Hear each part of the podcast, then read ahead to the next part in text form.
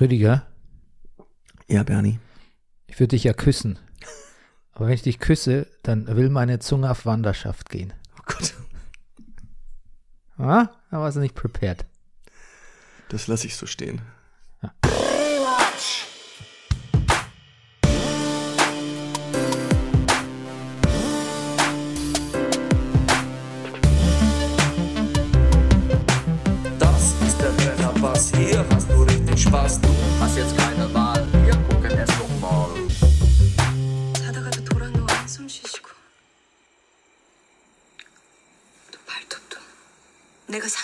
아니라고 해도 그분이 아니라 딴 사람을 사랑한다고 해도 넌 내가 천지간에 아무도 없는 내가 꼭 그분하고 결혼하면 좋겠어?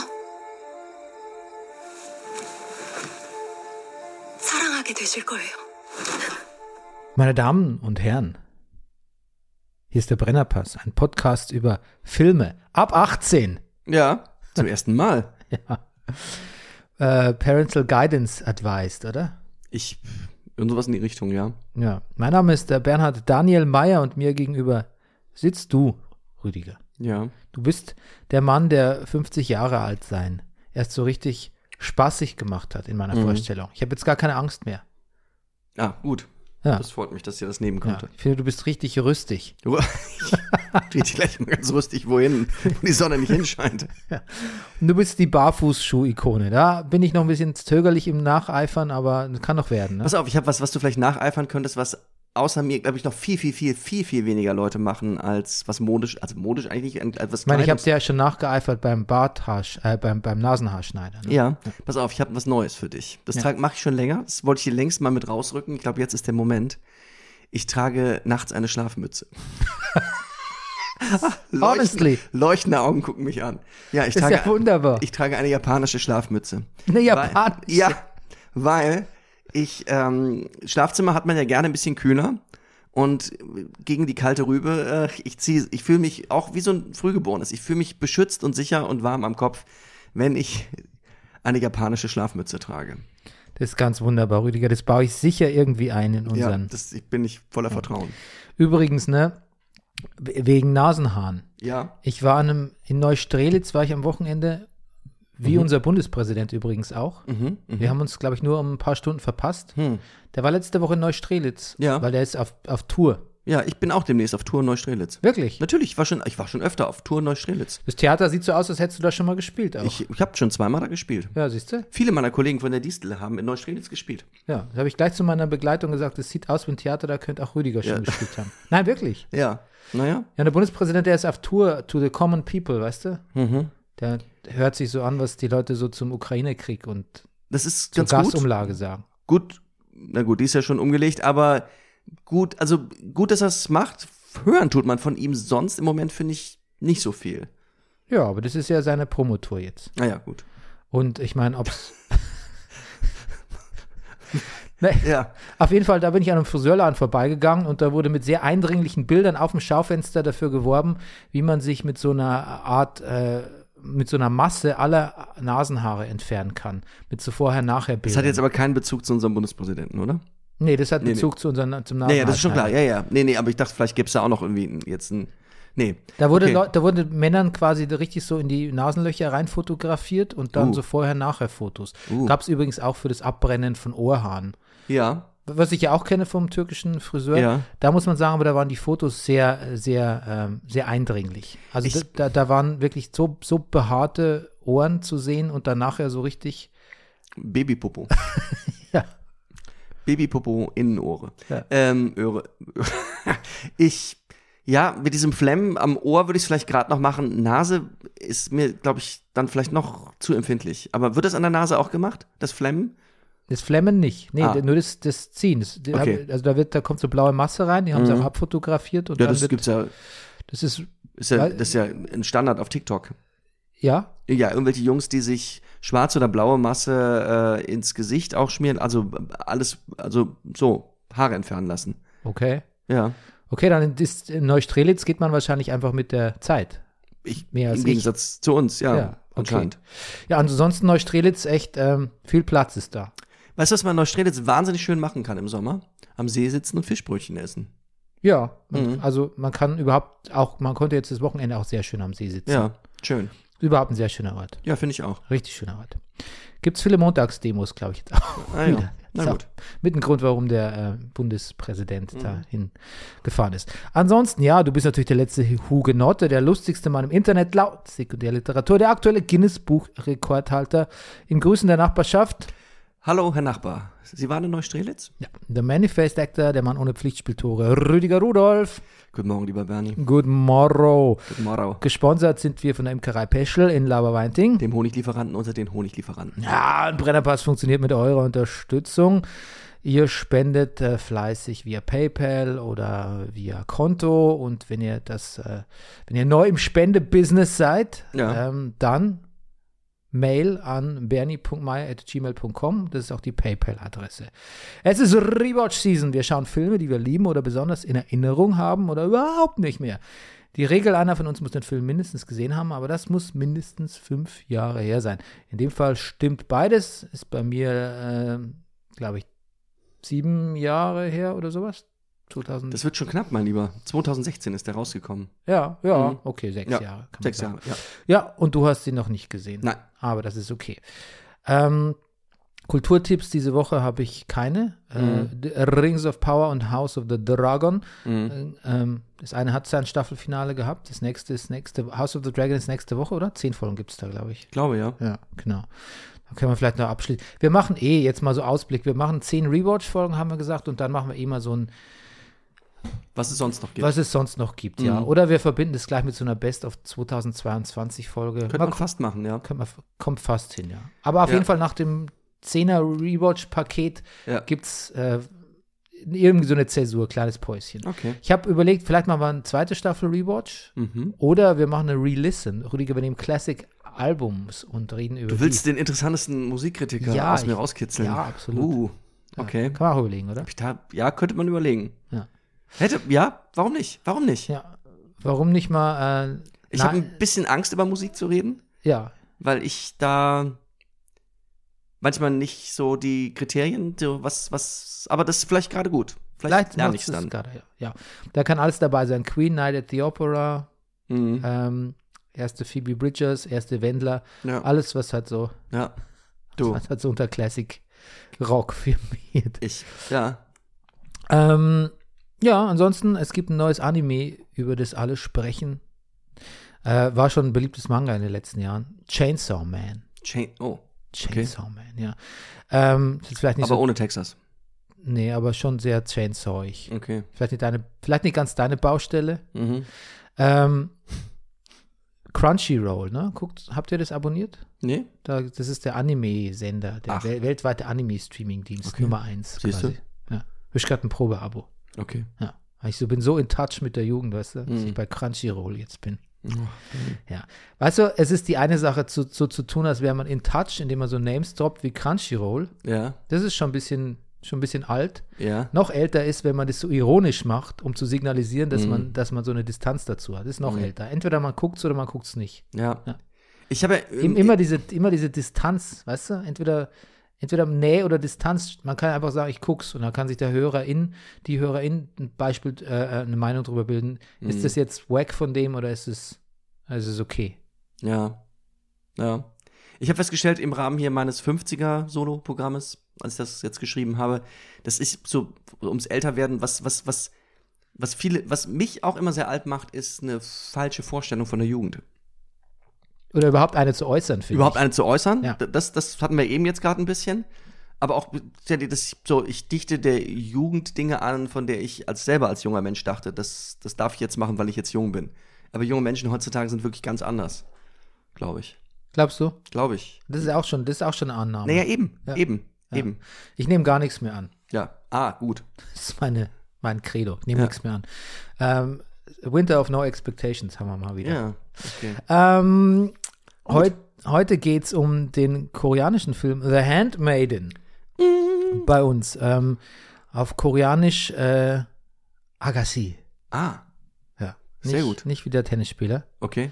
Ähm, und es bedeutet wörtlich übersetzt sowas wie Lady oder Miss. Ja. Ja, damit, glaube ich, ist die Lady Hideko gemeint. Im Deutschen heißt er allerdings. Die Taschendiebin. Hm. Nicht ganz passend, oder? Nee, nicht, also sie hat's drauf, aber Ja. das sage ich auch gleich. Schon im Downbreak was dazu. Ja, genau. Ab 18 Jahre, Rüdiger. Ja, deshalb war ich völlig überrascht, als der anfing. Dachte ich, was kommt denn da noch? Aus, aus dem Jahr 2016. Regie Park Chan-wook. Ähm, relativ sanft für seine Verhältnisse, wenn, wenn man schon andere Filme von ihm gesehen hat. Ich weiß nicht, hast du mal was gesehen? Oldboy. Hm. Ja. Und äh, in den Hauptrollen Kim Min-hee, Kim Tae-ri, Ha Jung-woo und Jo Jin-wung. Okay. Ähm, oder Yin-wung. Das, aber das ist, da, da, da scheiden sich manchmal die Geister in der Aussprache, weil man es so gibt gut sowas wie eine deutsche und es gibt immer eine englische Aussprache. Und es ist ja eh einge, einge, einge, einge wie sagt man, eingegermanisiert oder einge indogermanisiert. Eingedeutscht. Einge-indogermanisiert Okay. ist, glaube ich, der korrekte Term. Dann musst du mir gleich nochmal sagen, die Rollen, die eine heißt Hideko, Ja, das kann man so sagen, ne? Und die andere Soke. Ja, Soke. ja, ja, ist okay oder, Soke, oder okay. Suki. Okay, ist okay. Gut. Sagen wir, wir blei bleiben wir mal da. Ja, genau. Ich sag's, ich sag's Suki, ich habe es eher so im Film so gehört, aber habe auch schon Suki gehört. Gut. Ähm, genau, das Buch, glaube ich, ist auch von Park Chan-wook, aber es ist äh, basiert auf einem Buch von der äh, walisischen Autorin Sarah Waters. Ähm, die hat ein Buch geschrieben namens Fingersmith, Mhm. in dem diese Geschichte äh, im, ja, glaube ich, in England spielt. Ja, im viktorianischen Zeitalter, ja. Ja, genau. Und ähm, sie ist äh, eine bekannte, sie ist eine bekennende äh, lesbische Autorin und schreibt aber auch Lesbian Fiction. Das ist nicht ganz uninteressant, weil man ja ähm, dem Handmaiden ja stellenweise ein bisschen Voyeurismus vorgeworfen hat. Mhm. Aber die Frau hat den selber, also den, die Sarah Waters hat den Film selbst gesehen und hat gesagt, gut gemacht. Hui, Ja. also hätte ich nicht gedacht. Haben, haben gut, gut verlegt, auch in eine andere Zeit und gut auch von der Atmosphäre und gut verdichtet auch die Handlung. Also die fand es gut. Ja, ja habe ich auch gelesen. Angenehm überrascht sei sie gewesen. Ja, genau. Ja. Das Jahr 2016, Rüdiger. Du, das 2000, ja, 2016. Das ist ja Bernie. Ich fange mal an mit dem, ich, ich, ich, ich erzähle dir mal ein bisschen was über das Jahr 2016. Achso, ich muss gleich dazu sagen, alles, was du jetzt sagst, so, Mhm. Das ist natürlich, da passieren auch unangenehme Dinge wie in den meisten Jahren. Es wird ganz schlimm, ja. Und wenn es so, wenn man das aus dem Jahr 1971 hört, dann denkt man so, und ja. bei 2016 ist man schon so, oh, möchte ich das hören? ja. Aber ja. Ich, also ich weiß gar nicht, ich habe hier, ich war, ich war ein bisschen faul. Ich habe hier mal ein bisschen Copy and Paste gemacht, weil ich das gibt's doch nicht. Das gibt's doch nicht. Einfach nur Terroranschläge 2016. Bernie, da war alles. Also die großen waren Nizza war 2016, in Belgien an dem Flughafen und in der Stadt in Brüssel die Anschläge waren 2016.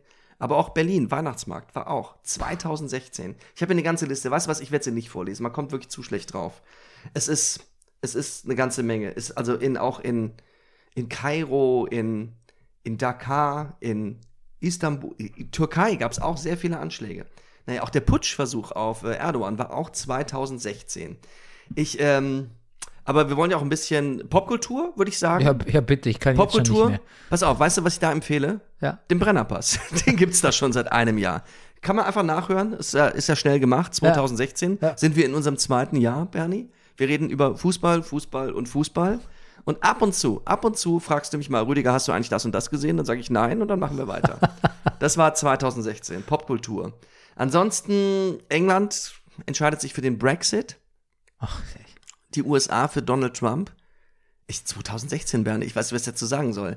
Und weißt du, jetzt lese ich dir nur ganz schnell vor, wer 2016 ist. Auch nur eine kleine Auswahl, alles gestorben ist. Und ich erinnere mich, dass das wirklich auf Facebook irgendwann so ein Ding war. Facebook, jetzt schon wieder alt, aber das, was ist, jetzt hört das auch mal auf. 2016, Bernie. Alan Rickman, David Bowie, Achim Menzel, Roger Willemsen, Peter Lustig, Harper Lee, Guido Westerwelle, Roger, Roger Cicero, Hans-Dietrich Genscher, Margot Honecker, Muhammad Ali, Götz George, Bud Spencer, Gene Wilder, Manfred Krug, Fidel Castro, Leonard Cohen, Carrie Fisher, Sasa Gabor und Prince. Bei manchen bin ich ernsthaft überrascht, dass sie, dass sie schon tot sind. Ja, ich, es ging mir genauso. Ich dachte Manfred Cook, wait, what? Ja, naja. Ach, puh. Also Ja. für mich kann ich dir gleich sagen, 2016 möchte ich gar nicht vertiefen, für mich auch absolutes, absolutes Horrorjahr. Also eins, vielleicht das Schlimmste in meinem Leben fast Mhm. Ja. bisher. Und ähm, ich weiß, du hast mich mal, du hast mich auf jeden Fall mal zum MR, zum äh, ähm, zum Eingriff in Potsdam gefahren, glaube ja, ich. Ne? oh Gott, ach, das, ach, da war verstehe. ich mein Bandscheibenvorfall auch noch. Das auch noch, ja. Ja. Und du? Ich, ja, 2006 war so richtig voll. Das war so ein, so, so ja, wo ich aus der Distel nicht rausgekommen bin. Wo ich das zweite Stück dazu gespielt habe. Und äh, da bin ich erst drauf gekommen, dass das 2016 gewesen sein muss, wegen der Horrorclowns. Habe ich das schon gesagt? Horror, das war das Horrorclown-Phänomen, war auch 2016. Oh Gott, was war das nochmal? Nee, weißt du, irgendwelche Typen sich Horrorclown-Masken angezogen haben und Leute auf der Straße nachts erschreckt und terrorisiert haben. Oh, was für ein Jahr. Was für ein Jahr. Genau. Und die Eröffnungsnummer in, in Zirkus Angela seiner Zeit war auch, äh, hatten wir Horrorclown-Masken auf. Oh Gott. Ja, schlimm war das. Schlimm. Na gut, das, Das habe ich ja eigentlich gesehen, das kann mich gar nicht, habe ich verdrängt sofort. direkt am Anfang war das, ja. Ja. Mhm. Naja, 2016. Gut, Schwamm drüber. schwamm drüber. Warum habe ich den Film ausgewählt? ja, warum ähm, hast du den Film ausgewählt? Ja, ich wollte einen ähm, ausländischen Film. Ja. Ähm, Also- koreanischer Film. Ich mag den Regisseur. Ich äh, dachte, was, wir noch nicht, was wir noch nicht hatten, ist die vergessene Zunft des Erotik-Thrillers. Ja. Ja, und da gab es ja nicht so viel Gute in den letzten Jahren. Nie. Uns fällt allen nur einer ein im Moment, ja. Also mir zumindest. Welcher? Basic Instinct, aber. Ach so, nein, ja. also in den letzten Jahren meine ja, ich. in den letzten Jahren. Deep Water mit Ben, ben Affleck. okay, Hast ja. du gesehen? Nein. Ja. Mit, mit Anna de Armas. Bisschen absurder Film, aber irgendwie auch ganz witzig. Mhm. Genau. Und ähm, ja, das habe ich, hab ich ausgewählt. Was uns immer noch fehlt, ist tatsächlich, das möchte ich vielleicht in dieser ersten Rewatch-Staffel noch unterbringen, ein Mhm. Film auch von einer Regisseurin. Ne? Da haben wir, wir haben nur Männer jetzt eigentlich an der Regie. Boah, Bernie, da hatte ich einen Vorschlag. Ja. Ja. Machst du mir Behind the Scenes dann? Mach ich oder? gleich ja. behind the scenes, ja. Ich hätte auch einen. Aber Ja. ja, das, das, das paldovern wir aus. Okay. Ähm, bisschen zur Geschichte wollte ich nur sagen. Also, warum ich die Geschichte auch ganz interessant finde, weil man es vielleicht auch oft gar nicht so weiß um die Geschichte Koreas. Man weiß natürlich so ein bisschen Koreakrieg und da weißt du, na, die Russen, Nordkorea, die Amis eher so Südkorea unterstützt. Aber ähm, China und Japan haben sich schon um Korea gestritten und haben das so ein bisschen als ihr, als ihren Vorhof so betrachtet. Ne? Das Mhm. gehört uns doch eigentlich. Und ähm, dann hat Japan so quasi als Schutzmacht ähm, Korea annektiert und ähm, kolonialisiert vielleicht so ein bisschen. Mhm. Da spielt auf jeden Fall der Film. Ne? Also Ja. die Japaner sind auch bei den Koreanern ähm, immer noch nicht so wahnsinnig beliebt aufgrund Mhm. dieser Zeit. Ähm, nach dem Zweiten Weltkrieg haben sich dann, wie gesagt, Russland und USA drum gestritten, weil mit Japan war ja dann, auf Japan hatte dann auch keiner mehr so richtig Bock. Mhm. Und ähm, ja, so ist dann, so kam es zum Koreakrieg und so haben wir das, was jetzt, so haben wir den Salat mit Nordkorea und Südkorea. Also immer ein Mhm. bisschen ein Land, an dem viel gezerrt und gerüttelt wurde. Mhm. Und übrigens auch ein, immer noch ein, zer- ein zerrissenes Land, auch, in, auch Südkorea an sich ist zerrissen. Also es gibt eine sehr große Spannbreite zwischen arm und reich, also Ja. vor allem am Land. Und Da haben wir schon mal drüber geredet im. Zusammenhang mit Squid Game, ne? Ja, und ähm, eine der höchsten Selbstmordraten Ja. der Welt. Land, was, wo die Leute unglaublich ehrgeizig und Karriere versessen sind, angeblich. Und auch ähm, stundenlang wenig schlafen, weil sie so viele, so viel lernen, Ausbildung machen, so viel arbeiten, so viel Bahn fahren. Ja, also alles nicht so bunt und schön, wie es einem BTS und äh, Blackpink manchmal Mhm. vermuten ließen, vielleicht. Rüdiger, machst du den, der Film ist ja Down to Breaken, ist ja Ja, müsste ja quasi dann eigentlich sehr spoilerlastig werden. Vielleicht Voll. hast, hast du eine Version, die, die Nein. Okay, gut. nein, das, ich, ich, was soll man sagen? Ich, bei Dings, wir, wir können nur spoilen. Beim Ja. Rewatch, es geht nicht anders, Bernie. Gut, ja. Dann Gut. wird es jetzt sehr spoilerlastig für The Handmaiden. Genau, hört weg für die nächsten anderthalb Stunden, Ja. dann ist der Podcast auch schon vorbei. Gut, also, Bernie, es wird dir vielleicht gefallen, vielleicht auch nicht, vielleicht, weil ich es nicht so gut mache, aber ich komme mal über die Struktur. Okay, wow. Okay, der Film The Handmaiden, auf Deutsch die Taschendiebin, die übrigens den ganzen Film über nichts klaut, aber geschenkt, hat drei Teile und drei Hauptfiguren. Ein Mann, Typ gut aussehender Heiratsschwindler und Betrüger, nennen wir ihn mal den Grafen, ist natürlich kein echter Graf, und zwei junge Frauen, die besagte Taschendiebin, Soke, und eine ein junges, attraktives und reiches Fräulein, Hideko. Im ersten Teil wird die Taschendiebin im Haus des Onkels von Hideko, einem fiesen Geschäftsmann und Schmuddelliteraturliebhaber, als Dienstmädchen installiert, um unseren Grafen dabei zu unterstützen, Hideko, die eigentlich den fiesen Onkel heiraten soll, verliebt in ihn zu machen, damit er, der Graf, sie erst heiraten und dann in einer Nervenheilanstalt einbuchten kann, um an ihr Vermögen zu kommen. Aber die beiden Mädchen, Soki und Hideko, verstehen sich gut, sehr gut, zu gut. Im zweiten Teil dreht sich die Sache um. Wir kriegen die Geschichte noch einmal erzählt. Nun steckt der Betrüger nun auch mit Hideko unter einer Eck Decke. Unter einer Ecke ist auch schön. Unter einer Decke. Die beiden wollen nun abhauen, heiraten, ihr Vermögen teilen und unser Dienstmädchen Soke soll in der Nervenein Nervenheilanstalt versauern. Aber, wie gesagt, die beiden jungen Frauen verstehen sich wirklich gut. Die beiden verlieben sich ineinander und ein neuer Plan wird geschmiedet, wie Hideko ihrem fiesen Porno-Onkel und unserem Grafen entkommen kann also die beiden. Im dritten Teil nämlich wird die Taschendiebin aus der Nervenheilanstalt befreit. Hideko betäubt den betrügerischen Grafen und liefert ihn mit allen Informationen über den geplanten Coup an den bösen Porno-Onkel aus, der dann mit dem Grafen langen und daraufhin der Graf mit ihm kurzen Prozess macht. Am Ende sind die Männer tot und die beiden jungen Frauen fliehen mit dem Schiff nach Shanghai und sind dabei irgendwie ganz schön glücklich. Ganz schön high. Ich dachte, du sagst ganz schön high. Ganz schön hi- high? Ja. Ja, High on Love. high on love. Gut. Rüdiger, Ja. hast du viel über den Film gewusst, bevor du ihn gesehen hast? Ich habe nichts über diesen Film Ach, gewusst. Ich habe noch nicht mal gewusst zu dem Zeitpunkt, dass es der gleiche Regisseur ist wie Oldboy. Ich habe nichts, nichts und nochmal nichts gewusst. Das ist eigentlich, Außer, eigentlich die perfekte Voraussetzung Ja. für den Film. Okay, außer, das erste, was mich überrascht hat, war FSK 18. Da dachte ich, ach so, okay, na gut. Let's see. gut. Und wie fandest du ihn? Ja, also, Wenn du, pass dich, auf. wenn du dich streckst, äh, das weiß man schon, das ist so ein äh, ah, okay. Signal von, jetzt wird's, es wird, äh, er differenziert jetzt zumindest. Nee, ich muss differenzieren, weil er mir teilweise ganz ausgezeichnet gefallen hat. Ähm, die Schauspieler, die Geschichte, dieser fein gestrickte Plot, ähm, die Spielweise hat mich teilweise sehr, sehr, sehr erfreut. Also große Ernsthaftigkeit gepaart mit geradezu clownesken, humorigen Einlagen von bestimmten Figuren auch. Wo ich teilweise, ich habe wirklich laut gelacht an manchen Stellen, gerade im ersten Teil. Also nicht ganz untypisch ist für so koreanische Filme, dass das, das stark Expressive Ja. wechselt, wechselt mit was sehr Ruhigem auch. ohne zu viel davon zu kennen, also nur das, was ich jetzt in letzter Zeit gesehen habe, auch das mit Squid Game und sowas, ähm, ja, könnte ich mir vorstellen, dass das so ist. So.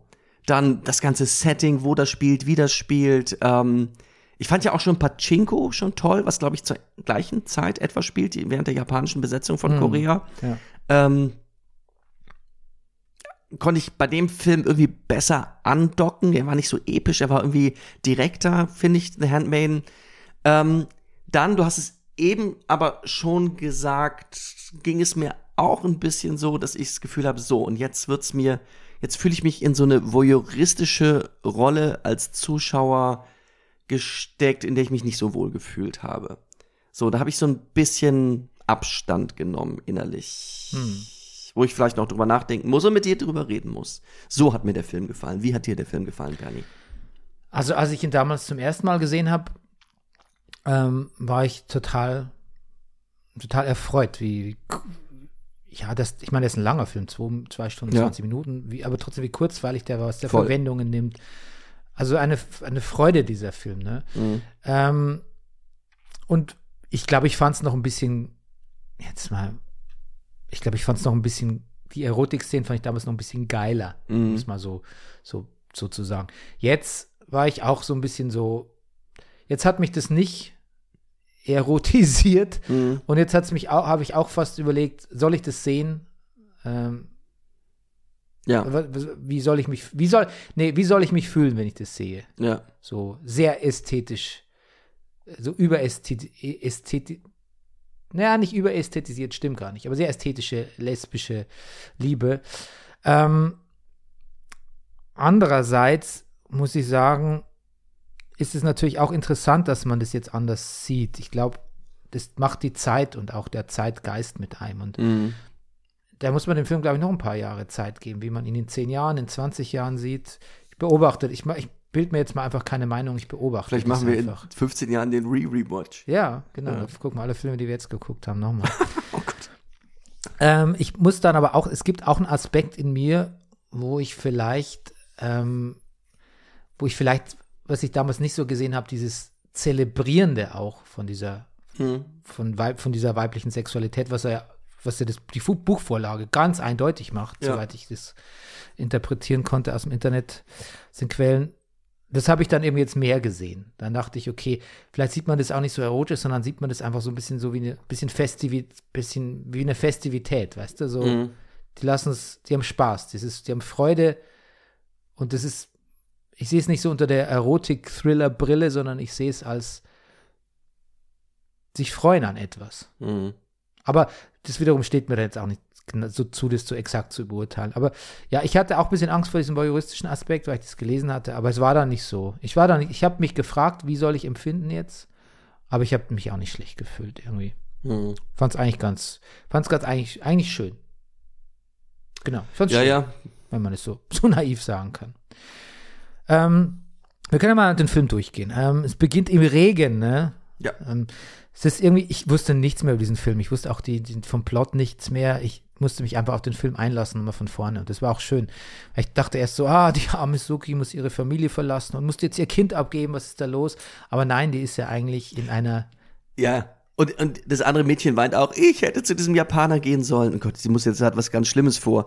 Aber die weint eigentlich nur, weil die auch gerne dahin Ja, gegangen wären, weil es da und Geld zu verdienen gibt. Ja, genau. Ja. Und eigentlich ist es ein ganz abgezocktes, es ist ein, nettes Frauenhaus. Also Das ist ab, Haus auf die Abgezockten. Ja, ja, ja, genau. genau. Aber die sind ganz on good terms miteinander. Ja, ne? ja. Also die verstehen sich gut. Ja.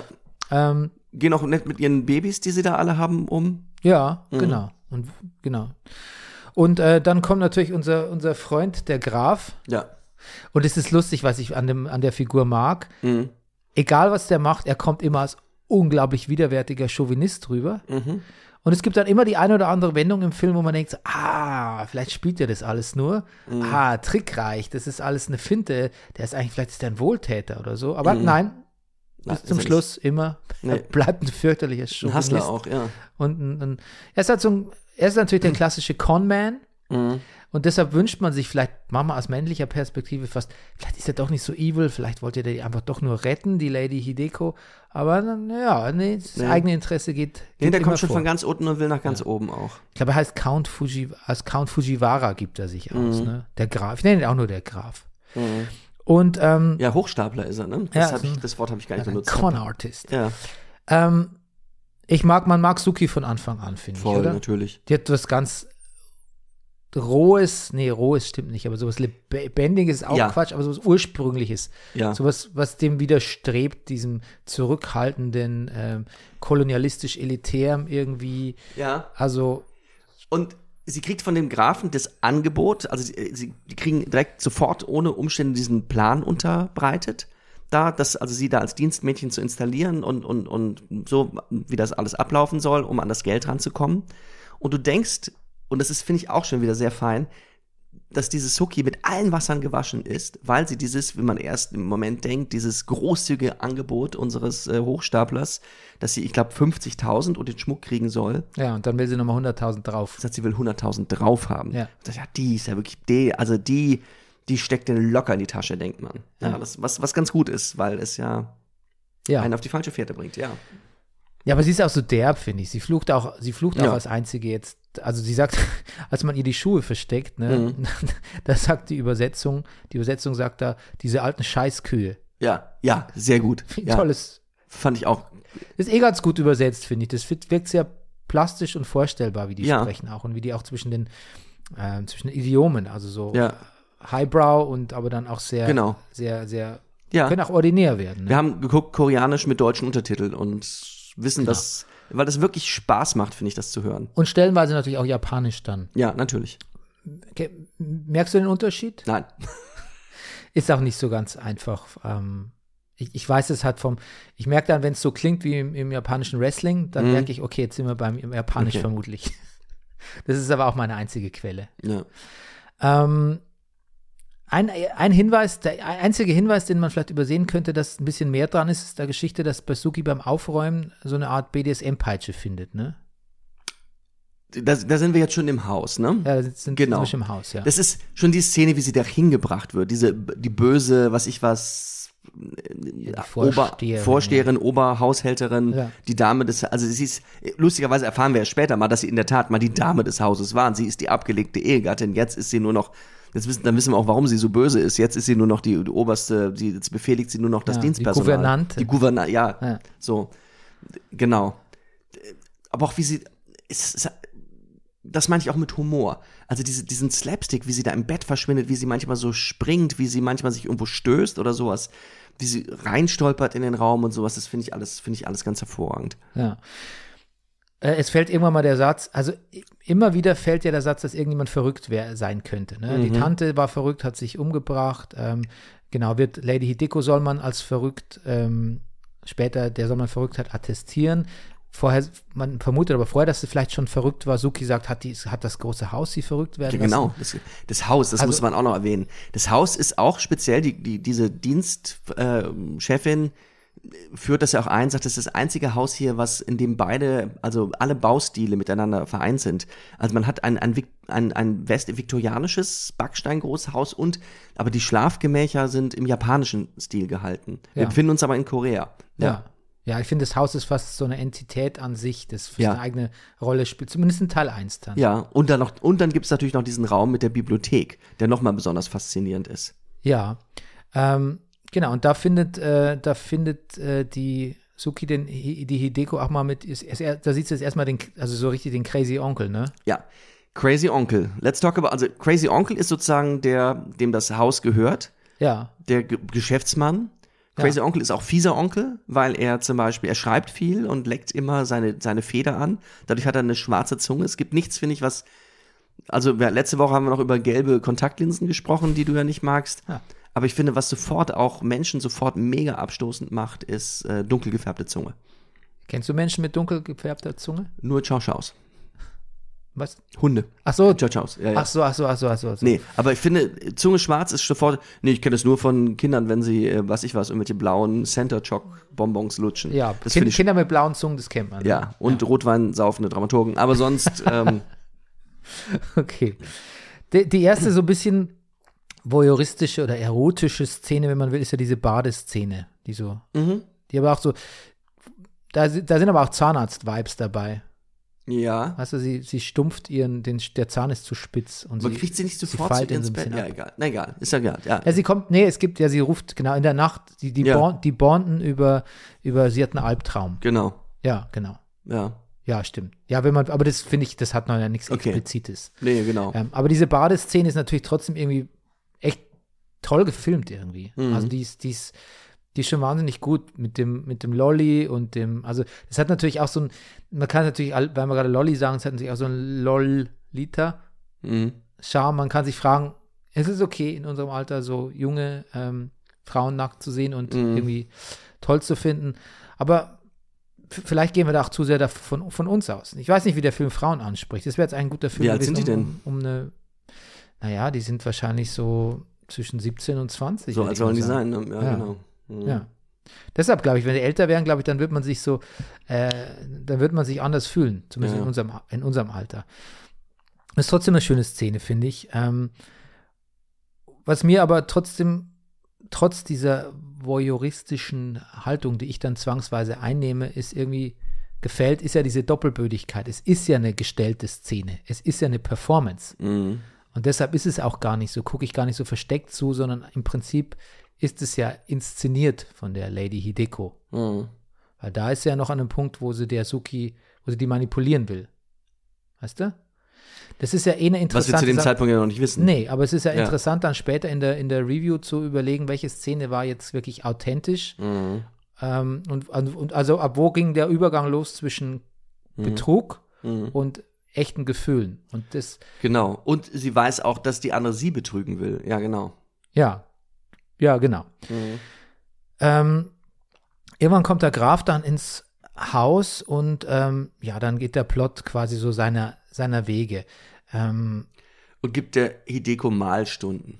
ja, weil er sagt, in, er, komm, er, er sagt dann später mal, er war in England, in, sagt er, glaube ich, Ja. in Teil 2 oder so, er war in England und hat gesehen, dass die, Jung, die jungen Frauen, denen wird allen so Malunterricht gegeben. Genau, das ist, das, malen können. das gehört dazu. Ja. So für eine höhere Tochter. Das muss schon sein. Ja. Im Prinzip entlarvt er ja dann quasi auch so ein bisschen die britische Gesellschaft als genauso chauvinistisch wie Mhm. die japanische und die koreanische und alle. Ähm, mir gefällt ganz gut, dass du wie der Graf in dem Pfirsich beißt. Kannst du dich erinnern an diese? Ja, dieser Szene. Pfirsich, der, der, der explodiert regelrecht. Ja, ja.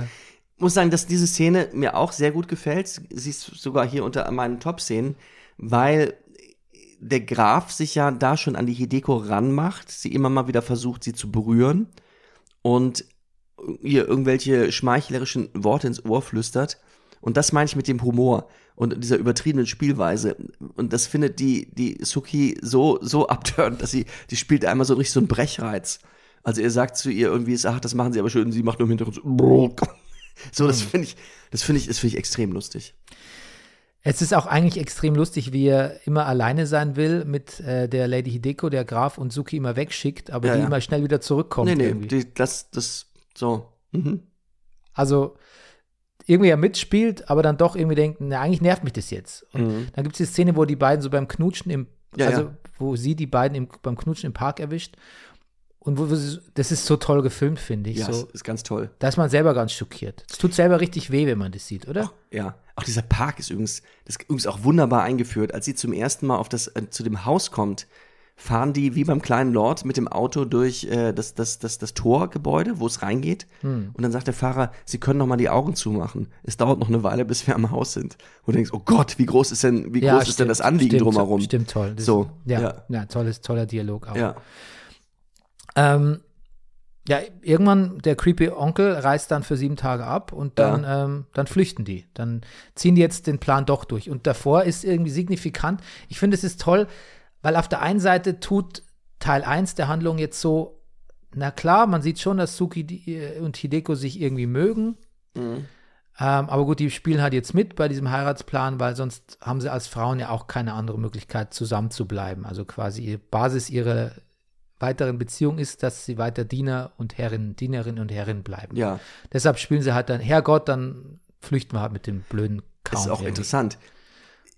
Dass die, nee, jetzt habe ich dich unterbrochen, ne? Sag du Ja, und ich wollte sagen, da sind dann Szenen dabei, äh, von denen man dann später erfährt, dass die, dass die ganz genuine, dass es da eine ganz, ganz wahrhaftige Verliebtheit gab, wie sie sich über die Mauer, Mhm. wie sie flüchten, wie sie sich über die Mauer helfen, wie sie im Boot Händchen halten. Mhm. Ähm, und im ersten Moment, wenn man dann erfährt, was der Plan, was der Plot war, denkt man so, ah, das war alles gespielt von der Lady Hideko, das ist ja gemein. Das Mhm. klang, das sah so wahrhaftig aus. Und dann im zweiten, wenn man es nochmal wiederholt, sieht die Mhm. Szene, sieht man, das war aber wirklich wahrhaftig. Man sieht es dann einfach nochmal länger. Ja, das stimmt. Die legt ihr die Koffer hin, als Ja. sie die Mauer übersteigt. Genau.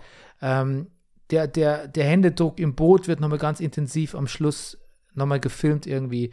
Das, das finde ich so schön, dass es so, man denkt als erstes so, das ist ja wirklich schön, wie, die, wie, wie gern die sich mögen. Und dann denkt man so, boah, was war wirklich, das ist alles nur gespielt. Und dann am Mhm. Schluss erfährt man, nee, das war schon wirklich aufrichtig. Das hast du, du Zuschauerin, hast es richtig beobachtet. Ja. Die, das war aufrichtig. Ja, das stimmt, das gefällt mir auch. Ja, dass es nochmal so konfirmiert wird, dass man, dass Ja. man, ja, du hast es schon recht, du hast es schon richtig gesehen. Genau, also das, genau, in diesem ganzen, man hat ja so ein bisschen Angst, dass im dritten Teil, man, wenn man weiß, okay, der zweite Teil ist einem so ein bisschen der Boden unter den Füßen weggezogen worden, hat man natürlich Angst, dass im dritten Teil nochmal passiert. Irgendwie ist es auch klar, dass es da hauptsächlich so jetzt um die beiden, um den Grafen geht, aber dass, dass einem das nicht mehr weggenommen wird, dass die beiden wirklich, wirklich sich lieben, die beiden jungen Frauen, das, das, das, das Ja. ist schon beruhigend. Übrigens war auch so, war dann schon so paranoid in Teil 3, dass ich Ja. dachte, ah, war nicht die, war nicht der Onkel in Wirklichkeit die Tante? Ja. Und dachte so, vielleicht hat er sich nur verkleidet, der sieht doch, hat doch aber so was Feminines und dann war ich, kam ich auf ganz komische, Ne, der Onkel hat vor allen Dingen was sehr Verkleidetes. Der Schauspieler ist ja, Ja, viel ja. zu jung für die Rolle eigentlich. ja, ja genau, verkleidet, Ja. feminin, verkleidet. Ja. Da war ich auch so verwirrt, weil ich dachte, ah, vielleicht, weil ähm, Hideko nimmt sich auch einen Schnauzer und verkleidet sich als Mann am Ende. Genau. Jetzt springe ich ein bisschen. Und ich, vielleicht hätte ich irgendwas verstehen müssen. Vielleicht ist der Onkel in Wirklichkeit auch die Tante Mhm. und die hat sich gar nicht erhängt, etc. Aber gut. Aber da sieht man, was der Film dann, wie der einen verunsichert. Und Ja. wie schön, dass er einem Oder ist er doch nur der Bruder? den Boden, den er einen unter den Füßen weggezogen hat, wie du so, so schön sagtest, dann Ja. doch zurückgibt am Ende. Ja. Ja. Lustig oder erwähnenswert zumindest übrigens auch, dass Hideko ist ja, erbt das große, große, offensichtlich äh, wirklich enorme Vermögen. Hm. Es scheint aber völlig außerhalb jeder Diskussion zu sein, dass sie selber da irgendwie an das Geld rankommt und ihr Leben leben kann. Also dieses Geld macht sie in keiner Weise frei. Sie muss offensichtlich einen Mann heiraten, um an das Geld ranzukommen um, oder ihren Status überhaupt zu erhalten. Ob sie dann an das Geld an sich überhaupt noch rankommt, ist die Frage. Ja. Also es geht nur darum, wer sie jetzt heiratet und das Vermögen verwaltet. Dass eine Frau ihr Vermögen verwaltet, scheint zu dieser Zeit an diesem Ort unmöglich. Ja. Jetzt, klingt gleich wieder ein bisschen Game of Thrones sich irgendwie. ne? Ja. Äh, Teil 2 startet dann in, in Hidekos Kindheit und äh, man sieht dann, was, äh, ja, dass sie quasi erzogen wird zu einer gefühlskalten, Mhm. äh, ja, wie sagt man? Vorleserin. Ja, Nee, ein bisschen, und, und Domina auch ein bisschen. ja, Ja. Genau. Creepy Onkel schlägt sie auch. Da gibt es eine ganz eine sehr gute, eine sehr gute, aber sehr unangenehme Szene, wo der Onkel sie mit seinen Lederhandschuhen quasi die Tante und äh, Hideko so im Gesicht Ja. ins Gesicht fasst und so, so rumreißt irgendwie. Mhm. Ganz bedrohlich und also Abwertend, ja. ja, furchtbare Szene. Die Tante unterrichtet die, äh, sie in Anatomie Mhm. und ähm, ja, man kann schon sagen, dass Hideko dadurch auch se selber ein bisschen ja, brutal oder grausam, so ein bisschen zur Grausamkeit auch erzogen wird. Also das ist so eine weitergegebene, weitergegebene Grausamkeit, die in dieser Familie, also Grausamkeit nicht, aber die springt ja dann auch schlecht mit ihren DienstbotInnen um. Mhm. Also das ist so eine, quasi so das, dieser Onkel vergiftet quasi alles in diesem Haus, vergiftet dieses Haus, macht dieses Ja. Haus auch zu so einer bösen Entität. Und deshalb bringt sich dann vermutlich auch die Tante um, oder habe ich das falsch verstanden? Nein, um dem überhaupt zu nicht. entkommen. Nee, und auch, naja, man muss Weil ja sie sagen, bringt dass- sich ja eigentlich nicht um. Sie will ja, glaube ich, fliehen und er, man stellt sich ja heraus, dass er sie eigentlich tötet und dann so tut, als hätte die Tante sich Genau, aufgehängt kommt das an kleine dem, Mädchen selber. Kirschbaum. Ja. Naja, man muss also vielleicht noch sagen, also in dieser Bibliothek, Hm. was so das Reich des Onkels ist, veranstaltet der Onkel für reiche Geschäftsleute Lesungen, erotische Lesungen, Ja. wo erst die Tante, später dann die auch ebenfalls zum Lesen solcher Literatur erzogene kleine Hideko, da den schwitzenden, geilen Jungs da diese Schmuddelliteratur vorträgt. Ja. Ja, meistens sind es so Old Dudes eher, ne? Ja. Also, Und das sind also dann wirklich so, das, und wahrscheinlich bringt einen das, also das, das sind halt so die wirklichen Voyeure. Und natürlich überträgt man das alles, was da vorgelesen wird, auf in dem Fall auf die Vorleserin. So. ja, aber es, dürfen auch ausgepeitscht werden von, von ihr. Richtig, ja. Ja. Das ist schon auch ein Element, irgendwie, was ich ganz interessant fand. Naja, so, also sie bediente einige Fantasien. Warst du eigentlich, als der Double Cross kommt am Ende von Teil 1, dass Suki ins Irrenhaus muss? Mhm. Hast du dich erschrocken? Hast du es kommen sehen? Äh, Im letzten Moment, ja, dann, genau. Nee, also da hatte ich es noch nicht kommen sehen. Ja. Aber es ist schon ein bisschen, also mich hat es schon erschrocken. Ich Mhm. dachte so, ui. Aber dann war ich so invested in Teil 2. Ich finde, das ist so, dann, dann geht man so, oh, jetzt möchte ich aber wissen, wie es weitergeht. Mhm. so, ein- ich finde so, so eine, macht- Tarantino macht ja auch seine Filme manchmal in so Akten und Mhm. dann teilt er die, ich mag das gerne. Ich mag es auch. Ich mag, ich bin ein Sucker for, for Structure. Natürlich. Hm. Das aber, ja, genau. Und sehr schön übrigens auch diese, diese Einführung des Nervenheilanstalt war irgendwie was Neues damals natürlich. Und wir hatten es erfunden, die Deutschen. Und diese Begeisterung des bösen äh, koreanischen, Japan liebenden Onkels für die Deutschen und ihre Nervenheilanstalten und ihre schwarze Pädagogik, das ist auch schon äh, Ja, wir sind halt Vorreiter in ganz vielen ganz tollen schlimmen Dingen. Ja. Ja.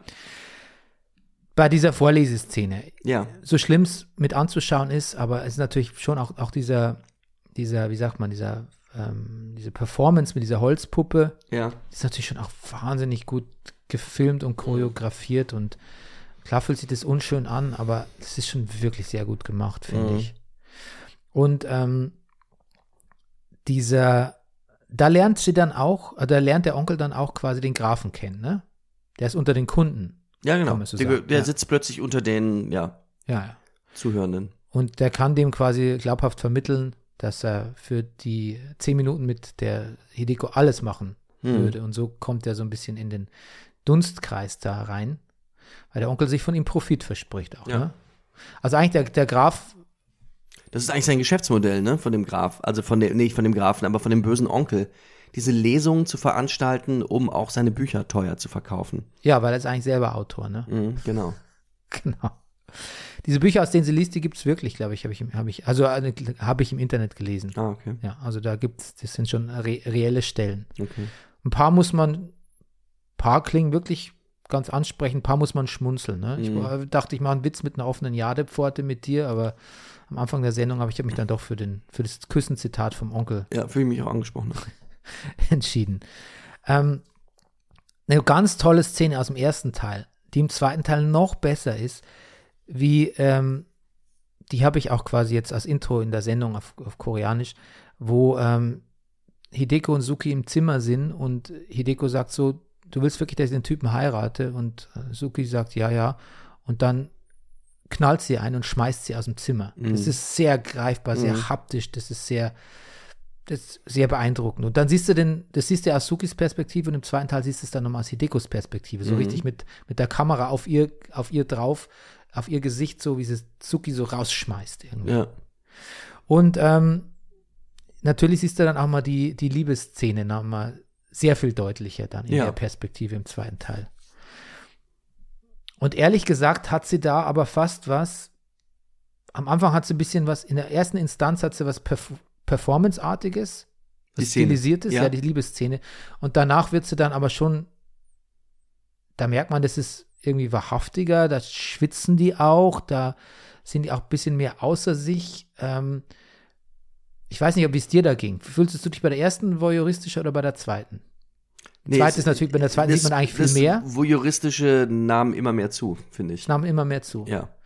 Ja, ich finde das nicht. Ich finde bei der zweiten, finde ich, war so, jetzt, jetzt wirkte mir das Ganze wahrhaftiger und auch sinnstiftender in der Handlung und Ja, nicht, mehr, nicht mehr so wie eine Performance vom Regisseur. Mhm. Aber ist es natürlich trotzdem, weil der Regisseur sagt ja seinen DarstellerInnen, äh, was sie machen sollen. Ja. Es gehört eigentlich zu Trivia, aber der Regisseur hat dann auch eine Affäre mit der Soki gehabt. Ja, Mhm. Das, finde ich, gibt der Sache auch noch ein bisschen so den Beigeschmack. Das, na, ja, klar. Aber das ist, aber ich meine, nicht, dass ich da, ich meine, da gehören immer zwei dazu, muss man auch sagen. Und dann kann man sich fragen, wer ist, ist hier jemand vielleicht, ähm, der Regisseur, der ihm, der die Fäden in der Hand hat, ist es, hat es deshalb auch ein Geschmäckle? mhm. Schwierig, sch schwierig, ne? Mhm. Aber du bist ja selber in der Schauspielbranche, du weißt ja tatsächlich, wie oft das passiert, dass jetzt nicht bei dir, aber DarstellerInnen untereinander, DarstellerInnen mit Regisseur, RegisseurInnen, das passiert ja ständig. Und das passiert ja ständig an jedem Arbeitsplatz und sonst irgendwie. Also, ja, weiß ich nicht, ob man das unter dem Gesichtspunkt sehen muss, kann. Man kann es erwähnen, auf jeden Fall. Auf jeden Fall gibt es diese Allianz der beiden, ist dann klar. Ähm, und dann ist es dann auch irgendwie schön, weil dann, dann kommt jetzt auch so ein bisschen so Hoffnung. Dann, wird's, dann, dann hört es auf, so ein bisschen zynisch zu sein, dann, als sie die Bücher dann zerstören zusammen. Ja. Das ist auch eine schöne Szene. Ja, gibt ja ich so einen. Mini-Pool da unten. Ja, das ist übrigens auch irre, ne? Offensichtlich befindet sich, den kriegen wir einmal ganz kurz zu sehen, ohne dass man den eigentlichen Schrecken sieht, befindet sich ja unter dieser Bücherei, unter dieser Fläche, auch unter dieser Bühne quasi, wo diese Lesung stattfindet, ein Keller. Und den hat der, also da schon Angst, angsteinflößende Onkel offensichtlich seine Folterinstrumente versteckt und man hört auch, als die da runtergehen, so ein plätschern und man ist fast so ein James Bond Ding, so dass man denkt, was hat er da unten? Offensichtlich irgendwas bösartiges im Wasser. Und so in dem Moment hätte ich dem Film noch ein richtiges Monster oder irgendwas zugetraut, aber vielleicht sind es nur Haifische, Oktopusse, Muränen, was weiß ich was, so wie Nero. So, ähm, das haben wir zu dem Zeitpunkt nicht gesehen, aber man sieht auch, dass man oben in der Halle, in der, in der, in der, auf dieser Bühne einzelne Bodenplatten rausnehmen kann, da auch Wasser ist. Und dann schmeißen die irgendwann Bücher hinein. Hast du da auch kurz Angst gehabt, dass dieses Becken übergeht in das Becken mit dem scheußlichen Monster, Haifisch und sonst was? Nein, Nee, den Gedanken nee. hattest du nicht gut. Nee. Da hatte ich auch schon Angst um die, um unsere Hauptdarstellerin. Mein Gedanke war, ah, das ist schön, wenn man so einen Pool im Keller hat. Aber dann Ja. dachte ich, ich muss ständig das Wasser austauschen. Mit Sicherheit. Ja. Ähm, Teil 3, kann ich schon zu Teil 3? Natürlich. Ähm, Suki entkommt aus dem Irrenhaus und diese Szenen aus der Nervenheilanstalt. Ja. Ich muss, Rüdi, jetzt kommt was ganz Blödes, was ich sage. Ja. Aber ich hatte leichte Paddington 2 Vibes. Lustig. Paddington 2 habe ich dieses Wochenende zum ersten Mal gesehen. Wirklich? Das, Ja. Du hast einen der besten Ja, Filme Bernie, der Filmgeschichte jetzt ja, erst gesehen. Ja, Bernie, ich habe gesagt, wenn aus irgendwelchen Gründen wir doch nicht The Handmaiden besprechen, können wir jetzt ab so, sofort auch Paddington 2 übergehen. Ja. Hugh, Hugh Grants beste Rolle. Hugh, ich habe mich so, so, so gefreut über Hugh Grant. Alles an dem Film ist wirklich, es ist, ist ein makelloser Film. Das ist ein makelloser Film. Schon der Name des Gefängniskochs. Knuckles McGuilty. Ich weiß nicht, was ich dazu sagen soll. Wir, wir müssen, äh, vielleicht Ja. machen wir eine Paddington 2 Folge irgendwann. Ja. Es ist, wenn es fünf Jahre her ist bei Ja, dir. genau. Das ist so ein wunderbarer Film. Ja, aber die, das war so ein bisschen, Ja. die Nervenheilanstalt war mir so ein bisschen, die war wirklich fast ein bisschen klamaukig, finde ich. Mhm. Aber okay, das, das können diese Filme ja auch. Die können so, so wunderbar den, den Ton wechseln, die Tonalität wechseln. Ziemlich finde irre finde ich, wie sie gerettet wird, wie dieses Feuer inszeniert wird. Ja. Und dann kommen ihre, die wir lange nicht gesehen haben, ihre, ihre Kumpels und Kumpelinen aus dem ersten Haus am Anfang. Mit so, naja, Asbest. viktorianischen feuerfesten Ja. Herbe. Die, die übergießen sich noch mit Wasser. Ja. Das gehört Ja. auch noch dazu. Also das Tolle Szene. irre Szene, irres Kostüm auch. Ja. ja. Ja. Dann, dann kommt meine Lieblingseinstellung des ganzen Films, ist dieser super Shot. Ähm, die beiden sind im Hotel, ähm, also Hideko und der Graf Mhm. in unterschiedlichen Zimmern Ja. und von außen gefilmt. Du siehst das, die, den, Hot- ich bin eh, ich bin Ja. auch ein Sucker für Hotelleuchtreklame. ja. Siehst in der Mitte die Ja. Hotelleuchtreklame, links ein Fenster, wo er ist, rechts ein Mhm. Fenster, wo sie ist. Ja. Tolle Einstellung. Ja, finde ich auch, mag das auch immer Bisschen gerne. Director-Bullshit, ich weiß schon, das ist schon sehr, sehr inszeniert, aber das hat mir sehr gut gefallen. Und sie füllt dann Opium ab im anderen, im Einzimmer. Das er ihr selber ja gegeben hatte sogar, ja. Ja, genau. Und dann will sie ihn vergiften, aber er, will, er, er will nur Sex, ne? Ja. wie Erika Schwein. Red, Redcliffe sagen würde. Mhm. Äh, die ne- sagt doch immer Sex, Sex. Ach so? Ja, die, die, die, die, wenn die, die spricht Sex so ein bisschen, ich spreche Sex auch komisch aus. Das klingt manchmal wie S-E-G-S. Und sie macht es auch so. Das sind wahrscheinlich die, die Süd, Südroots, von, Okay. die wir gemeinsam haben. Also sie ist Okay. Österreich, ich aus Bayern. Okay. Und sie untertitelt es dann auch immer bei Ausschnitten aus dem Podcast mit S-E-G-S. Ja, okay.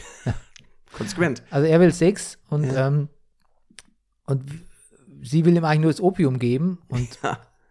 er will sie eigentlich sogar, er wird sie sogar, wenn sie zu zögerlich ist, wird er sie sogar vergewaltigen und behauptet dann noch sogar, das finden eigentlich Frauen ganz toll. Mhm. Deshalb ist es, deshalb wünscht man sich fast, dass er die volle Portion jetzt kriegt, aber er will von diesem verdammten Weinglas nicht trinken. Und Ja, so küsst, küsst sie ihn mit dem Opium im Mund. Mhm. Und ähm, Mit da hatte ich, konzentrierten Opium im Mund. ja. genau. Und dann hatte ich fast, dachte ich so, boah, der kommt jetzt aber nicht hoffentlich davon, indem er nur so ein bisschen betäubt ist und so. Nee. Aber ja, der kriegt Und hoffentlich so hat sie nicht auch äh, entsprechend Ja, viel ja, Opium stimmt. abgekriegt. Ja, Ja, ja. aber offensichtlich, offensichtlich, Offensichtlich steckt ihr das weg, ja. ja, genau. Ein bisschen Opium Mhm. erprobt, kann man Wahrscheinlich. sagen. Ne? Ähm, und dann holen, was aber eine sehr lustige Szene, dann am, er wacht dann am nächsten Morgen, also er hat es Mhm. überlebt, und dann stehen zwei so Samurai-artige Typen da Ja. und holen ihn so ab und alle lachen. Plötzlich eine lustige Ja, Szene. die, obwohl er eigentlich weiß, dass es jetzt ja eigentlich das dann wird's speziell, finde ich auch. Ja. Aber er weiß auch, dass es jetzt nicht schön werden kann für ihn, aber er lacht dann trotzdem und sagt so, können wir, kommt vielleicht jemand an meine Hose ran. Kommt, irgendwie. genau, weil er Ja. liegt irgendwie Und dann wird es speziell. nacktarschig auf dem Boden. weil, Ja. weil Teil 3 ist ja eh relativ kurz und einen großen Teil von Teil 3 bestimmt dann eine Folterszene bei Mhm. Onkelchen im Keller, Genau. wo er, Ja, wir sehen eigentlich nur, äh, äh, genau, über Kreuz geschnitten die Flucht der beiden jungen Frauen, Ja. die schlau genug sind, sich als junger Mann und junge Frau zu verkleiden, weshalb Ja. sie nicht gefunden werden, weil der Onkel lässt zwei junge Frauen suchen. Und, ja, den Folterkeller vom Onkel mit dem Grafen in Gewahrsam. und hackt ihm so genüsslich, muss man sagen, die Finger ab Ja, und hat aber dann, und das war ein bisschen nochmal shocking Reveal, jede Menge Vulven und Penisse im Regal stehen. im Regal, ja. Also der Typ ist jetzt nicht nur Pimp und ähm, selbst Erotik-Schmuddelautor, sondern er ist offensichtlich auch noch Full Serien, on pervers. Serienmörder. Ja, ist, ja. Und wir sehen das Monster im Wasser zum ersten Mal. Es ist ein Oktopus. ja, der auch auf Bildern immer wieder vorkommt, Genau. vorher schon, ja. Mhm. Also richtig, deshalb mich ein bisschen, irgendwie fand ich es cool, weil es so Ja. unkonventionell ist, aber irgendwie hat es mich auch befremdet, dass der Film mehr oder weniger mit einer ex, sehr ex intensiven, exzessiven Folterszene ändert. endet. Ja, die eigentlich nur dadurch entschärft wird, dass unser guter Graf das mit vergleichsweise viel Gleichmut ähm, übersteht. Weil er natürlich auch weiß, er hat noch einen Trumpf in der Hinterhand. Ja, ein Opiumass im Ärmel. Äh, Quecksilber. Ja, Quecksilber. Mhm. Das ist nicht Opi Ich dachte, das ist wieder. Ich dachte, ah, es ist Quecksilber, das habe ich irgendwie nicht. Ich dachte, das Ja. ist vielleicht wieder so ein, viel, so, so ein Überdosis Opium. Nee, das so. sagt er. Das, äh, das ist äh, Quecksilber getränkt. Das ist ein kalter Rauch. Und man sagt ja auch, der, Ja, der, ja. der Onkel, äh, der Rauch ist so kalt und so. Und also diese Zigaretten, die er da raucht, sind äh, verbreiten Quecksilberdämpfe, die natürlich beide dann ähm, Ja. umbringen.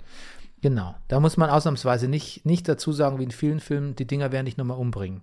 Also, Mhm. das ist doch der Standard, Nee, das- Standardspruch. Ja. Diesmal war es dann einfach so. Ja. Ja. Endlich bringt man eine Zigarette wirklich jemand um. Mhm. Ähm, und dann, ja, das ist irgendwie komisch, dass es geschwer, quergeschnitten ist mit dieser, äh, mit dieser sehr erf er, äh, erfreulichen Flucht der beiden, auch der Mhm. gelungenen, oder? Wie, Ja. wie, wie interpretierst du das? Ja, sehr gelungen. Sie haben es geschafft. Nein, aber wie, wie interpretierst du das, diesen, diesen, diese krasse Folterszenen und diesen, diesen kon harten Kontrast mit dem, mit der, Nee, Die Frauen haben sich sowas von durchgesetzt. Die Männer versinken so in ihrem Die machen halt patriarchalischen, folternden äh, Horror. ja, so quasi das Männerding ist, Ja. ist dark und Das, genau. Und die, destruktiv. und die Frauen brauchen gar nicht viel, um es sich gut gehen zu lassen. Ja. Genau. Und ähm, ich finde es natürlich, was ich wirklich sehr rührend fand, ist, dass die Szene im Boot, dass man die nochmal so auch mit Zeitlupen nochmal aus verschiedenen Perspektiven gesehen hat, wo die so, so Händchen halten. Mhm. Ähm, das dann In dem Ruderboot meinst Ja, du jetzt, genau. nicht in dem Dampfer nach Shanghai. Nein, nein, Okay, genau. ach in dem. Ruderboot, wo sie zum ersten Ja. Mal flüchten nach Japan. Ja, ja, Ja, dass das mal wiederholt wird. genau. Ähm, ich weiß nicht, aber diese Szenen, wo sie dann nochmal so fast schon so ikonisch posieren für eine Sexszene auf dem Boot, äh, mit Toys dann auch. Mhm. Die Geräusche machen, also das ist das Letzte, was wir hören. Das ist, wurde im Film ja schon mal erwähnt. Also das Klingen der Glocken in eigentlich einer windstillen Nacht. Ja, Mhm. ja. Aber, Naja. naja, habe ich eigentlich auch nichts dran auszusetzen. Nein. Eigentlich ist es auch eine, der Film ist vielleicht auch, ist lustig, weil der Film unterscheidet, also es sind ja, es sind ja, hat ja BDSM-Elemente ganz viele und er scheidet so, also es ist ja so, der Film macht ja kein King-Shaming, im Gegenteil, er macht ja quasi Good Kings, Bad Kings, also quasi die, die Männer, Männer-Kings pervers Ja. destruktiv. Frauen nützen es besser. Also irgendwie ist es fast so, ja, Frauen, dieses, ja, dieses, äh, diesen BDSM, das Frauen, bei Frauen ist es gut und harmlos und spielerisch und nee, vielleicht nicht harmlos, aber spielerisch und schön. Die können damit umgehen. Gibt Männern nicht so Sextoys und so, so, so Konstrukte wie passiv äh, äh, und aktiv und sub und dom mit, weil die, die, die, die, die können damit nicht umgehen. Das ist schon, Ja. das übersteigt schon wieder. Da geht es von der Fantasie, geht es da sehr schnell in äh, tatsächliche Machtdemonstration und Brutalität. Also Männern wird eigentlich überhaupt nichts zugetraut in diesem Film, ne? ja. Also Aber schon gar nicht Sex und schon gar nicht der Umgang mit Nein. Frauen. Ja. Aber das, das gefällt mir. Deshalb verzeihe ich dem Film, ich muss ihm gar nichts verzeihen. Aber wenn dieses Voyeuristische, was du ansprachst, deshalb denke ich, naja, lass die doch, das hat ja was Freudvolles, der Sex zwischen denen. Und Ja. das, das will ich ihn auch lassen. ja. Durch mein schlechtes Gewissen möchte ich das nicht kaputt machen. Ist ja mein Problem eher. Okay. Weißt du? Ich muss ja nicht alles, muss ja nicht alles durch meine Brille interpretieren. Mhm. Ja. Man müsste Frauen fragen. Gut, gute Szene. Oder Ja. Re- Rent-Free in, in Your Head ist mir natürlich schon diese Vorleseszenen geblieben. Mhm. Also ich, das ist das Einzige, woran ich mich so ein bisschen erinnern konnte, dass jetzt irgendwas mit Vorlesen und irgendwas un, un, Unheimliches kommt.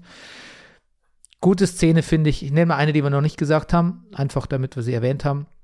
Ähm, Hideko will sich erhängen unter diesem Kirschblütenbaum und ähm, Suki rettet sie und regt sich dann aber so über den Onkel Ach so, auf, dass ja. sie sie wieder hängen lässt, aus Ja, Versehen. Ja. Slapstick-Szene eigentlich. Slapstick-Szene. Also ich, genau, das wäre Aber da, tolle Szene, weil es von tragisch bis, ah, liebevoll, sie rettet sie und dann so Slapstick und dann wieder, oh, Oh, ach du Scheiße. ja, Ja, genau. Das Ja, ist viel drin in den zwei Minuten. finde ich auch. Ja. Szene, die ich jetzt nicht nochmal sehen müsste, wäre irgendwie der sch- geschundene Po von, von Hideko. Weißt du, da sieht man doch Ja, immer mal wieder so. Ist so ja richtig. Ja. Aber ja, auch da dient, dient wahrscheinlich der, Ja. der Handlung. Und du? Ja, ich, also klar, meine Favoriten sind auch, wie gesagt, diese lustigen Szenen, auch die du gerade genannt hast. Ich, ich finde auch, die im Boot, wie sie Händchen halten, also die, das ist einfach sehr poetisch, also in, an vielen Stellen der Film. Hm. So, und das Haus ist toll, es sind, es sind, es sind viele Bilder so, die so, ist immer, also ist immer verdächtig, wenn man über Ausstattung anfängt, wirklich länger zu reden bei Filmen, aber dem Film ist das schon insgesamt ein sehr, sehr gutes Gesamtbild. Hm. Das filmt man nicht mehr, habe ich stehen, keine männliche Nacktheit. Weißt du? Du siehst ja, du siehst ja in Männern nicht so richtig nackt. Nee. Man könnte schon so ein bisschen so alberne, nackte Männer, weißt du? Ja. So. Hättest du gerne gesehen. Ja, ich, warum als sich denn ausgleichende Gerechtigkeit. Ja, warum sich denn so viele Frauen nackt? das stimmt, ja. ja. Den, Mhm. Ich denke, das wäre heute ausgewogener. Wahrscheinlich, ja. Ja. SchauspielerInnen. Outstanding Performance habe ich die beiden Frauen, also Kim Mini als Hideko Mhm. und ähm, jetzt habe ich aus Versehen, jetzt habe ich aus Versehen gelöscht. Ähm, Mhm. die Suki-Darstellerin, warte, das gucke ich gleich wieder nach. Ähm, die beiden, komischerweise waren die dann auch jetzt danach in ihren Karrieren jetzt nicht in den weiteren koreanischen Blockbustern zu sehen. Ähm, aber ich finde, äh, Kim Tae-ri ist äh, Suki. Kim, ähm, also ich habe beide mal nachgeschlagen, da waren jetzt nicht mehr die übergroßen äh, Filme dabei. Aber ich weiß natürlich auch nicht, was die für einen Celebri- Celebrity-Status in Korea haben. Mhm. Vor oder nach dem Film, das kann ich nicht beurteilen. Aber ich finde, die beiden, they blew it out of the wa- water. Ja. They knocked it out of the park. Ähm, das Haus eingerissen. Ich finde es halt wahnsinnig gut gespielt. Ja, finde ich auch. Ja. Ja, ich fand auch den Grafen sehr gut. Ich fremdel so ein bisschen mit dem Porno-Onkel. Ja, Wahrscheinlich, weil der wirklich dann auch so mit so ein bisschen mit Sehgewohnheiten bricht. Er ist halt wirklich eigentlich sehr viel jünger als der Onkel, den er darstellen soll. Man Ja. sieht auch, dass er, äh, dass die Haare grau gefärbt sind und Ja, ja. sowas. Äh, Trotzdem passt es auch ganz gut zu dieser Figur, diese Künstlichkeit. Ja, Ja. irgendwie schon. Also Joe, Joe Yin Wong heißt der Ja. Darsteller, den habe ich auch als Outlandish Performance gekennzeichnet hier. Mhm. Aber ich weiß nicht so genau, was, äh, ich, ich weiß nicht so genau, was der, vielleicht, we- weißt du, Park Chan-wook, ich weiß nicht, was der mit der Figur genau wollte. Mhm. Das hat ja sicher einen Grund, warum der so aussah und sich so verhalten hat. Also da müsste man den Regisseur vielleicht fragen, warum Naja, der so outlandish war. Also das, glaube ich, liegt nicht an einem schlechten Schauspieler oder Nein, an- bestimmt Das ist ja alles beabsichtigt Nee, irgendwie. genau. Aber ganz, Ja, versta ganz verstanden habe ich die Figur des Onkels nicht, muss ich sagen. naja, und natürlich auch so eine insgeheime auch Verachtung des, des, des Koreaners, der sich so der japanischen Kultur so unterwirft und sagt, die ist viel, viel mehr wert als unser Korea. Ja, vielleicht war der deshalb, vielleicht ist der deshalb als Parodie schon angelegt. Ja, du, so glaube richtig als Zerr, Zerrbild. Also gar nicht mehr als echter Mensch zu erkennen, sondern nur noch als, als, als hässliche Fratze von, Mhm. von, von diesem angedienten, von diesem sich der Besatzungsmacht zu andienen, aber gleichzeitig seine eigene Agenda so fies zu verfolgen und so. Mhm. Ja, also die Figur ist ja wirklich nur mit Verachtung gestraft vom, vom, vom Regisseur auch. Ne? Ja. Ja, da müssen wir aber vielleicht das Buch gelesen haben, ähm, die, die Vorlage von Sarah Waters, dann Ja. würde man es vielleicht auch wieder mehr verstehen. Genau, über Akzente kann ich nichts sagen in dem Film. Nee. Nee, mit Nein. Verlaub. Director Bullshit, ähm, weiß ich nicht, dazu bin ich mit, äh, äh, mit ähm, dem Stil nicht so vertraut. Und es ist auch zu lange her, dass ich Oldboy gesehen habe. Und ich mal Lady Vengeance angefangen. Nee, also ich weiß nicht genug über Park Chan-wook, um so seinen Director Bullshit wiederzuerkennen. Also mir, was mir gefällt, und das habe ich auch wie bei Oldboy damals gesehen, dieses, ja, dass das, die Figuren es erlaubt ist, manchmal so, so, so auf die Kacke zu hauen. Dass die so, dass die so, auch das, was du, was du gesagt hast, was, was dir bei der Soki so gefällt, dieses ursprüngliche, dieses, dass die aus so einer ganz tiefen Energie schöpfen können, dass die Ja. so, der Film so wohl gestaltet ist und, aber der hat überhaupt nichts Artifizielles. Also der ist so, das Spiel, der Schauspieler ist total erdig. Geht voll ab. So, das, da liegt wirklich Sex drunter.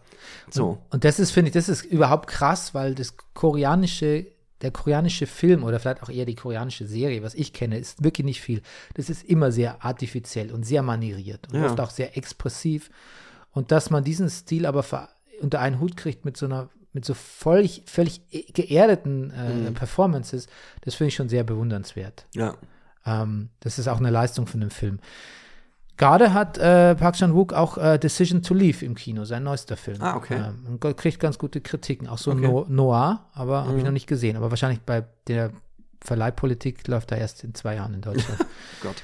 ähm, Thema für sich. Ja. ich nehme mal die Frage vorweg, macht eine TV-Serie Sinn? TV-Serie Sinn? Naja, weiß nicht. Gibt's, in, gibt's schon, weil Fingersmith von Sarah Waters ist Ja, ja. als BBC-Miniserie verfilmt worden. Ja. Ja. Die soll gut sein, ne? Habe ich Nichts gelesen. Schlechtes drüber gehört zumindest. Ja, Aber die spielt dann, glaube ich, wirklich im viktorianischen Ja. Zeitalter, ne? ja, ja. Ja, ja. Na so, ich muss sagen, das gefällt mir so, ist als Film so eine runde Sache mit diesen drei Teilen und sowas, dass ich jetzt sagen würde, mit dem Setting, so brauche ich jetzt keine Serie. Kritiker Welt, KritikerInnen weltweit waren voll des Lobs Mhm. und auch an der Kinokasse hat es geklingelt, um Mhm. ein ganz altes Idiom zu benutzen. Mhm. In Korea hat der quasi Snowpiercer abgelöst. Also der Ah, ist lustig, weil Bong, Bong Joon-ho, äh, Bong Joon-ho ist ja quasi der ähm, Regisseur von Snowpiercer mhm. und die Produktion, also der Producer war aber Park Chan äh, äh, Woo ja. von, von, Wook, äh, von, von Okay. Snowpiercer. Also quasi sein eigener Film hat seinen eigenen Film abgelöst an Nummer eins.